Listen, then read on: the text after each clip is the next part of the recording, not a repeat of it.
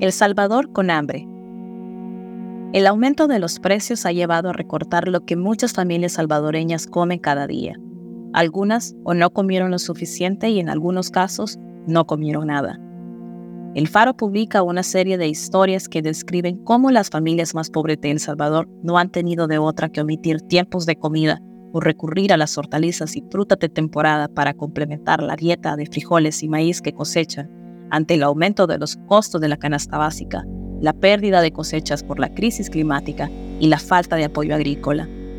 Pero a esto se suma otro factor que agudiza la crisis que ya viven, el régimen de excepción, que está llevando a que miles de familias disminuyan sus ingresos o porque la persona que proveía salario está detenida o porque sus gastos se distribuyen en paquetes carcelarios.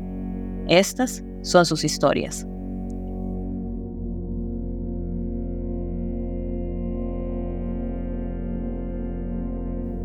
La decisión de Ana.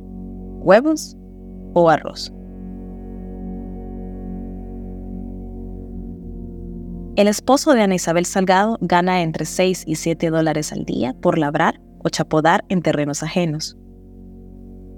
A su hijo le pagan lo mismo como agricultor. Así como entra ese salario cada semana, así se va. En esta casa ni se mira el dinero, describe Ana Isabel que desde siempre ha vivido en el cantón El Corozal, en Berlín, una de muchas otras zonas rurales de este municipio con niveles de pobreza extrema alta y sin acceso a agua potable. Su casa, rodeada de árboles frutales y construida con láminas de umbrío segador en pleno mediodía, está sobre una loma que destaca en la amarillenta llanura de polvo. Ahí vive con su esposo, José Martínez, y sus cuatro hijos de 27, 23 18 y 9 años. El calendario laboral tiene dos tipos de actividades que se cumplen de manera religiosa en esta casa. Seis meses se trabaja para ganar dinero y los otros seis se dedican a sus propios cultivos. De mayo a noviembre pasan ocupados en sus siembras, pero ese trabajo no recibe paga.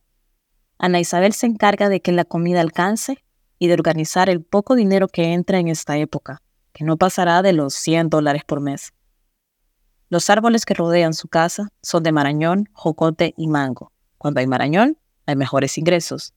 Ella vende esas semillas a un señor que pasa frente a su casa en un pickup todas las semanas. Él le paga 20 dólares por una cubeta de semillas.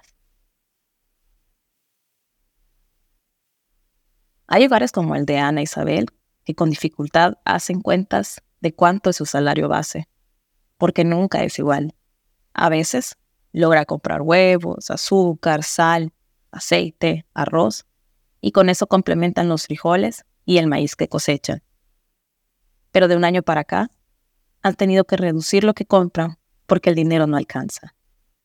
Cuando compran arroz, evita comprar huevos, viceversa. A veces, cuando hay arroz, se come o sopa de arroz con mora o arroz con frijoles y tortilla. La dieta no pasa de ahí. Hoy, el poquito arroz que tenemos ya se nos va a terminar, dice Ana Isabel sosteniendo un puñado de arroz que le queda de una donación de 25 libras que una organización hizo a su comunidad hace unos meses. No tiene para comprar carnes y menos leche. La última vez que comí pollo fue por una fiesta a la que fui hace unos meses dice Ana Isabel. Más que no tener dinero, les preocupa perder cultivos, o porque llueva poco o porque llueva de más.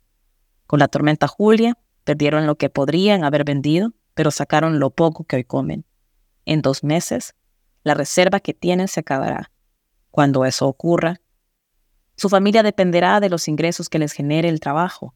Chapodarán, labrarán en tierra ajena por seis o siete dólares al día y luego se comerán lo que compren con ese dinero para volver a chapodar y labrar en tierra ajena al día siguiente. Gracias por escuchar esta historia. Si te parece valioso nuestro trabajo, apóyanos para seguir haciendo periodismo incómodo. Sé parte de nuestra comunidad Excavación Ciudadana desde un dólar a la quincena. Ingresa a apoya.elfaro.net.